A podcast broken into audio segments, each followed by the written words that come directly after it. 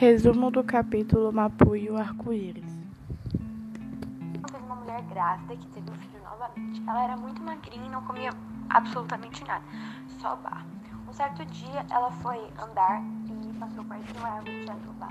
Escutou seu filho falando, mas ele ainda não havia nascido.